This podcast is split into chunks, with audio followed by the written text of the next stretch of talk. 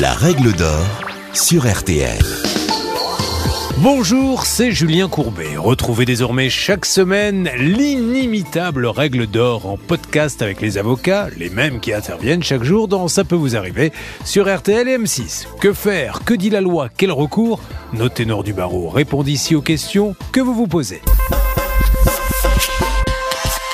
Des heures à n'en plus finir. Depuis que je suis passé cadre, je croule sous les responsabilités, les journées à rallonge. Mais puis-je seulement prétendre aux heures supplémentaires?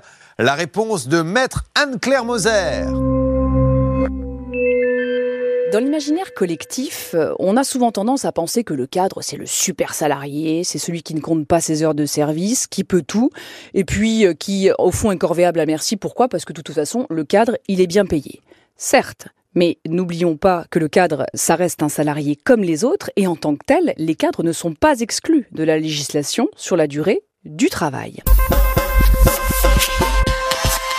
Néanmoins, parce que tout de même c'est une catégorie professionnelle particulière, il existe un régime juridique qui leur est applicable et qui est plus adapté à l'exercice de leurs fonctions et notamment à l'autonomie qui est très souvent et normalement afférente à leurs fonctions.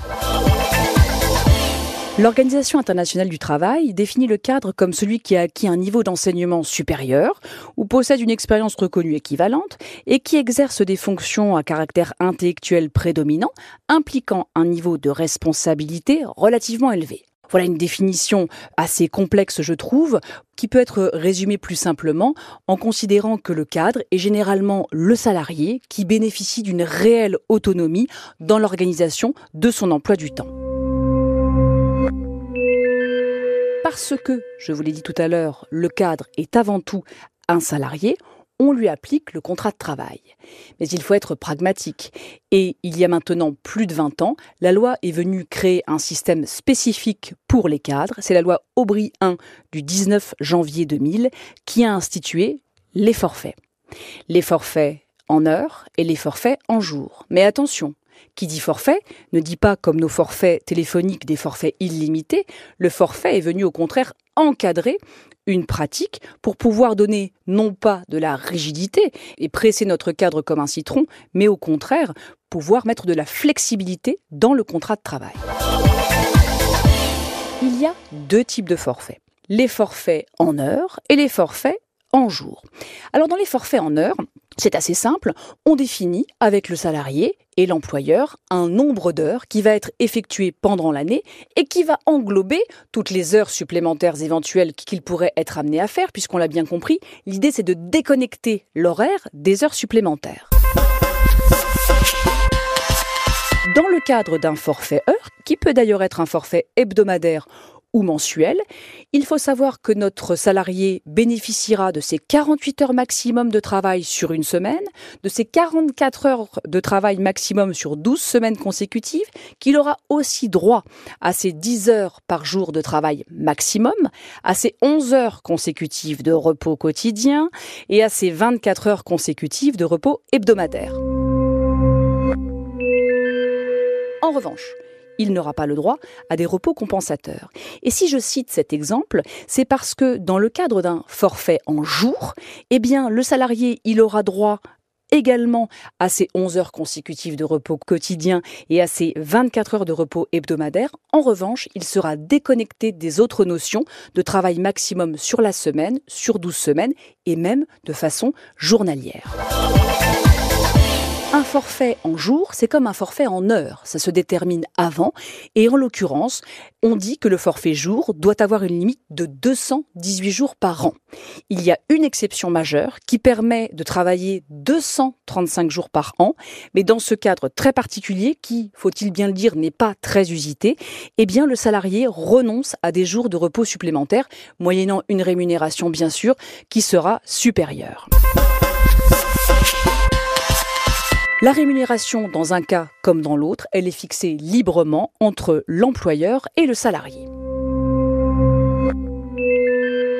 Alors on pourrait se demander, mais est-ce que le fait de bénéficier d'un contrat en forfait nous empêche de faire des heures supplémentaires? La réponse est non, puisqu'il est tout à fait possible de faire des heures supplémentaires en plus du forfait à deux conditions. D'abord, il faut que ces heures soient requises dans le cadre de l'exécution du contrat de travail, et ensuite, il faut qu'elles aient été demandées et acceptées l'employeur. On voit bien, la convention de forfait, c'est pas rien, parce qu'on vient tout de même se déconnecter du droit du travail, en tout cas de façon classique telle qu'on l'entend. Ça veut dire que la loi a prévu des garde-fous pour ces conventions de forfait qui ont des conditions de validité ultra strictes. Premièrement, il faut un accord écrit et un accord express du salarié. Ça, c'est le minimum minimorum. Ensuite, je l'ai dit tout à l'heure, il faut que le nombre d'heures ou de jours soit déterminé. Et puis dans le cadre du forfait jour, et ça c'est extrêmement important, écoutez bien parce que malheureusement on voit qu'en pratique c'est pas toujours le cas, l'employeur il a l'obligation de contrôler la charge et le temps de travail parce qu'il doit protéger la santé et la sécurité de ses salariés. C'est une exigence qui est capitale et c'est la raison pour laquelle le euh, forfait doit s'accompagner d'un contrôle par l'employeur du travail qui est fait par le salarié, de la charge de celui-ci. Et à ce titre, on peut, si quelqu'un trouve ça amusant, aller voir l'article L 1321-64 du Code du travail qui pose le dispositif obligatoire. Petit 1, l'employeur évalue régulièrement la charge de travail du salarié. Petit 2, cet employeur et son salarié ils communiquent périodiquement sur leur charge de travail. Et troisièmement, le salarié a le droit, et là j'insiste là-dessus parce qu'aujourd'hui c'est très important, à la déconnexion. Et ça, c'est un vrai sujet lorsque l'on est en forfait jour ou forfait heure et lorsque l'on est un cadre, c'est que bien souvent, on le sait, on est connecté tout le temps. Et ça, c'est un vrai souci parce que si d'aventure votre forfait jour ou votre forfait heure ne répond pas aux conditions légales que je euh, vous ai décrites ci-dessus, eh bien, il peut être remis en cause. Et s'il est remis en cause, on rebat toutes les cartes, on compte toutes les heures qui ont réellement été effectuées, connectées, pas connectées, et généralement, quand les contrats ne sont pas bien ficelés, quand les forfaits ne sont pas bien ficelés, ce sont des contentieux qui coûtent très cher à l'employeur, parce que lorsqu'on refait l'horaire réel d'un cadre, eh généralement, la note monte très haut.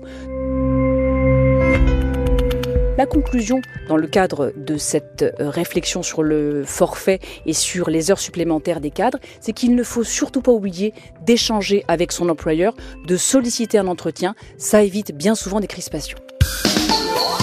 Vous venez d'écouter le podcast des règles d'or de l'émission Ça peut vous arriver.